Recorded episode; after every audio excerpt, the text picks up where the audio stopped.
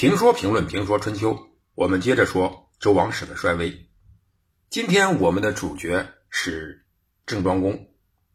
我们知道呢，毛泽东对很多历史人物都有自己的评价，说秦始皇、汉武帝没有文采，唐太宗、宋太祖差点风骚，一代天骄成吉思汗也只是个会弯弓射大雕的主。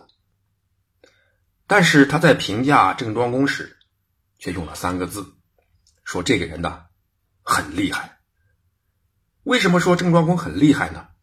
因为他成功的摧毁了一场针对他的篡世。说到篡世呢，他是春秋初年周王室衰微、周天子失去控制力的显性表现之一。什么叫篡世？篡就是臣。夺君的位置，弑是臣杀君，子杀父；篡弑呢，就是杀掉现有的国君，夺取他的位置。那么，什么人敢这样做呢？一定是胆子大的、点子多的、势力强的。还有一条很关键，就是血缘近的，必须是亲兄弟或亲叔侄。因为在这个游戏的最初，别人胆子再大，他也不敢自立。他们只有当师爷或做帮凶的份儿。当然，篡世呢是需要榜样的。从某种程度上讲，周平王就有篡世的嫌疑。这也是周王室示范的结果。周王自己率先破坏了游戏规则，所以规则呢一般都是由王先破坏的。因此，平王逝世，鲁国呢不奔丧，鲁不奔丧就表示了对平王的不拥戴。但不幸的是，这个最有地位也最亲的鲁国，很快就比照周天子演绎了另一个版本的篡世。从公元前七百一十二年到公元前六百九十四年这十八年期间，一共发生了，一共发生了十一起篡世、谋杀或政变，差不多不到两年就有一起，真的让人有些眼花缭乱。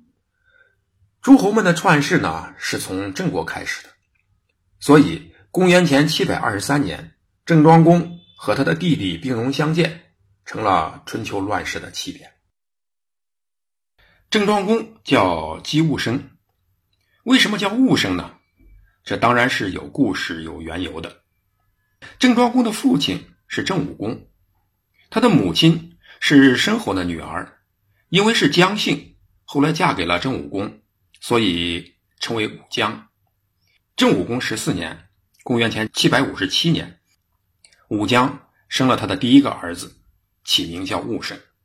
这个“寤”呢，不是错误的“寤”，也不是醒悟的“悟”，而是一个宝盖头，左边一个“潘”字啊。这个“潘”呢，就是骗子的反转；右边呢，一个“无”字啊，就是五口，代表我的意思。这个“寤”呢，有三个意思。一是睡醒了，第二和觉悟的悟呢是一个意思，第三呢是不顺逆向的意思。因此，悟生呢可以理解为武将在睡梦中不知不觉的把孩子生下来了。但这个呢十分不大可能，因为没有哪个女孩子生第一个孩子的时候呢在不知不觉中就生下来的。所以从后面的语境中我们可以判断，更大的可能。是武姜在生戊生时逆产难产，在医疗条件不足的古代，难产不仅难受，而且很可能要命。武姜为此很可能怀疑过人生，因此呢，武姜在生戊生的时候，不仅饱经了痛苦，而且差点丢了性命。所以他不喜欢这个孩子给他带来麻烦、带来折腾的孩子。为了记住这个痛苦的经历，他们给孩子起名呢叫“戊生”，也就是难产。对武姜来说呢，这不是一个好名字，因为叫这个名字呢，就想起难产。一想起难产，就想起戊生；一想起戊生，就想起这个倒霉的孩子；一想起这个倒霉的孩子，就想起戊生。心理暗示呢，就这样建立和加强，以至于形成了郑庄公姬无生无法逃脱的原罪。生了姬无生三年以后。郑武公十七年，公元前七百五十四年，武姜又生了一个孩子，起名叫段。因为排行啊，这个孩子呢就叫叔段。叔段呢可能生产的很顺利，武姜比较喜欢这个儿子，所以呢就十分宠爱他。有了宠爱，就更加讨厌那个大儿子姬武生。但这样呢，或许恰恰就成就了姬武生。那事情呢，往往就是这样：一个孩子如果得不到父亲或母亲的宠爱，从个人生活来讲呢，可能是个悲剧；但对个人的成长来说，却未必是坏事。因为得不到一方的宠爱，他才会事事考虑周全，处处做到最好，他才会更早的成熟起来。更早的认识这个社会、这个世界，因为这个环境呢，就更像险恶的江湖社会。因为他知道，无论他做什么事，都有一双眼睛在盯着他，找他的麻烦，所以他不能出错。他必须在这种出生失误的原罪和幸福未遂的环境中适应并生存。因而呢，他在无形中就锻炼了危机处理与竞争的生存意识。相反。受父母宠爱的孩子，可能很活泼、很可爱、很阳光。这样的孩子呢，做一个风流公子，引领一些时尚，为精神文明做些贡献，那还是可以的。但是要参与政治斗争，要参与江湖之争，就不行了。太阳光了，一旦踏入阴暗的社会，是不太容易适应激烈竞争的社会的。因而呢。往往不是处境艰难者的对手。江湖险恶，太阳光了，往往看不清脚下的路。相反，对于处境艰难的人来说，极地的严寒都经历过了，还在乎这温带的寒流。这也说明呢，艰难的环境可能更有利于人才的成长，或者说，艰难的环境更能培养真正的人才。三代时期的尧舜禹的。舜，舜的成就就与他的后母和他娶了后母的父亲对他的虐待有关，甚至没有他们的虐待，就可能没有后来的大圣人舜。舜年轻的时候就因为能够善对虐待，巧妙的躲过迫害，而坚持孝道出名，所以他被推荐为帝尧的接班人。帝尧呢，为了培养他。也为了观察和考验他，就把自己的两个女儿嫁给了他。舜干得很出色，因此帝尧奖励给他牛羊，给他高档的服装和一把琴，还为他修建了仓房。这引起了他的父亲、后母，尤其是同父异母的弟弟象的嫉妒。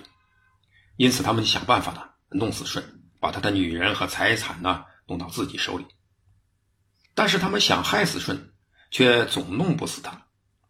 舜的父亲瞽叟让舜呢修补仓房的屋顶，等舜爬到了房顶，他们就在下面呢放火焚烧仓库，想烧死舜。结果舜呢早有防备，靠两只斗笠做缓冲，从房上跳了下来。后来瞽叟呢又让舜去挖井，等井挖得很深了。瞽叟和象呢，就让舜下去。舜下去以后，瞽叟和象就在上面填土，把舜给活埋了。活埋了舜以后，他们就回到家里分舜的财产。这父母呢，得到了舜的财产；舜的异母弟弟呢，得到了舜的两个媳妇儿和帝尧奖励给舜的那把珍贵的琴。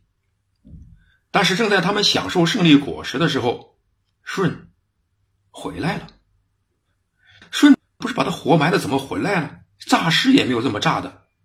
实际上呢，对于这样的事儿，舜早有察觉，所以他在挖井的时候，早早的就在井边挖了一个通道，在别人活埋他的时候，他就从这个通道里钻了出来。出来以后呢，仍然善对他的父母、他的兄弟。对于舜的父亲来说，他想打舜的时候呢。总是找不着，因为舜的父亲呢是个盲人，眼睛看不见。但是当他需要舜的帮忙的时候，舜却总是在他的身边。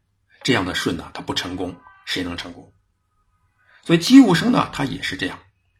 对于姬武生来讲，防守反击、以静制动呢，是他的特长。公元前七百四十四年，郑武公病重，武姜呢发现问题的严重，他希望叔段来继承郑国国君的位置，于是呢就在武公面前不断的说叔段的好话，说姬武生的坏话，想让叔段呢做太子。但郑武公虽然身体不好了，脑子还是清醒的，一直没有答应。这一年呢，武公病逝，姬武生继承君位，做了郑国的国君。这就是我们说的郑庄公。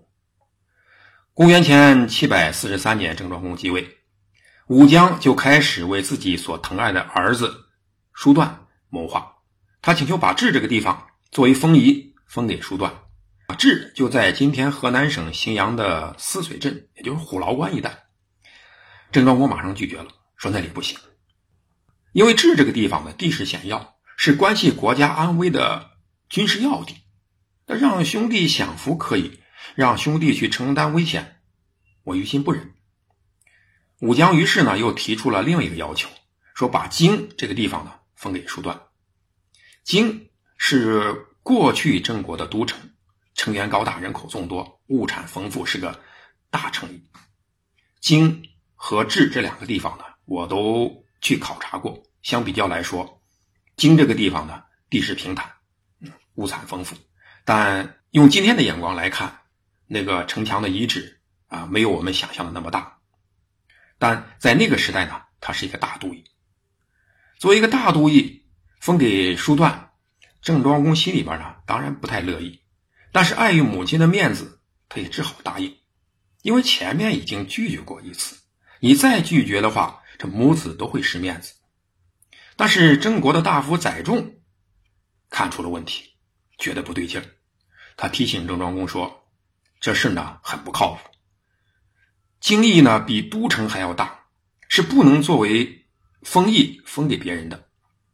这个州里的这个制度，凡属都邑，成员的周围超过三百丈，那就是国家的祸害。所以先王之治呢规定，封邑大的不能超过国都的三分之一，中等的不能超过国都的五分之一，小的呢不能超超过国都的九分之一。”现在京城不合法度，您怎么能容忍呢？郑庄公很无奈，说：“姜氏欲之，我母亲想这么做，我有什么办法？”翟仲说：“呢，姜氏哪有满足的时候？不如及早的给叔段呢安排一个合适的地方，不要让他再发展蔓延了。一旦发展蔓延，就不容易对付了。蔓延的野草尚且难除，何况是您宠爱的兄弟呢？”郑庄公这时呢，说了一句流传千古的话，说“多行不义必自毙”，你等着瞧吧。有人常拿这句话呢来批评郑庄公的阴险，但是郑庄公如果不阴险，他就会被阴险。有了母亲的支持，叔段呢不怎么把作为国君的哥哥放在眼里，于是过了几年，他就把京邑附近的两座小城也纳入了他的管辖范围。后来呢，又发展到命令西部啊，郑国西部和北部的边境也听命于他。这个时候呢，郑国实际上已经分裂成了两个国家。郑国大夫公子吕对郑庄公说：“一个国家呢，不能听命于两个国君。大王究竟打算怎么办？您如果要把君位让给太叔，下城我就去侍奉他；如果不让，请下命令，我把他给铲除，别让老百姓产生二心。”郑庄公呢，还是不温不火的说：“用不着除他，没有正义就不能得民心，迟早呢他会自取其祸。”叔段一再挑战庄公的权威，郑庄公呢却一次一次的忍让。难道郑庄公真的这么菜吗？郑庄公可不是好惹的。毛泽东之所以说这个人呢很厉害，就在于呢。他不露声色，不把喜怒哀乐挂在脸上。实际上，他心里很清楚，因为他心里清楚，所以他一直很谨慎，把自己摆在一个弱者的位置，让自己处在暗处，把舞台交给叔段，让他充分表演，而把道义和正义呢掌握在自己的手里。也因此呢，有人说他不孝不义，不惜牺牲百姓而纵容亲弟弟，故意让叔段充分表演，充分的不义，然后。以充分的理由把他给收拾了。总之呢，他城府很深，很厉害。作为一国之君，面对自己的母亲和兄弟，过早的动手必然遭外人的议论，而动手过晚，则会受制于人，甚至输掉全局。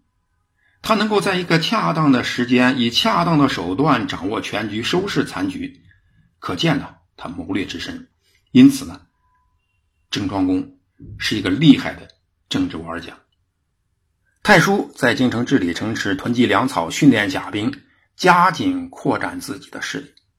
准备了二十多年后，公元前七百二十三年，他和母亲武姜合谋，准备里应外合偷袭郑庄公。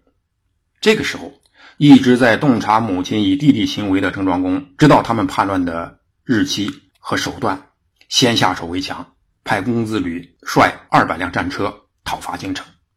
叔段措手不及，战败逃到了燕地。这个燕地呢，在今天的河南省鄢陵县。庄公又派兵进军燕地，继续讨伐。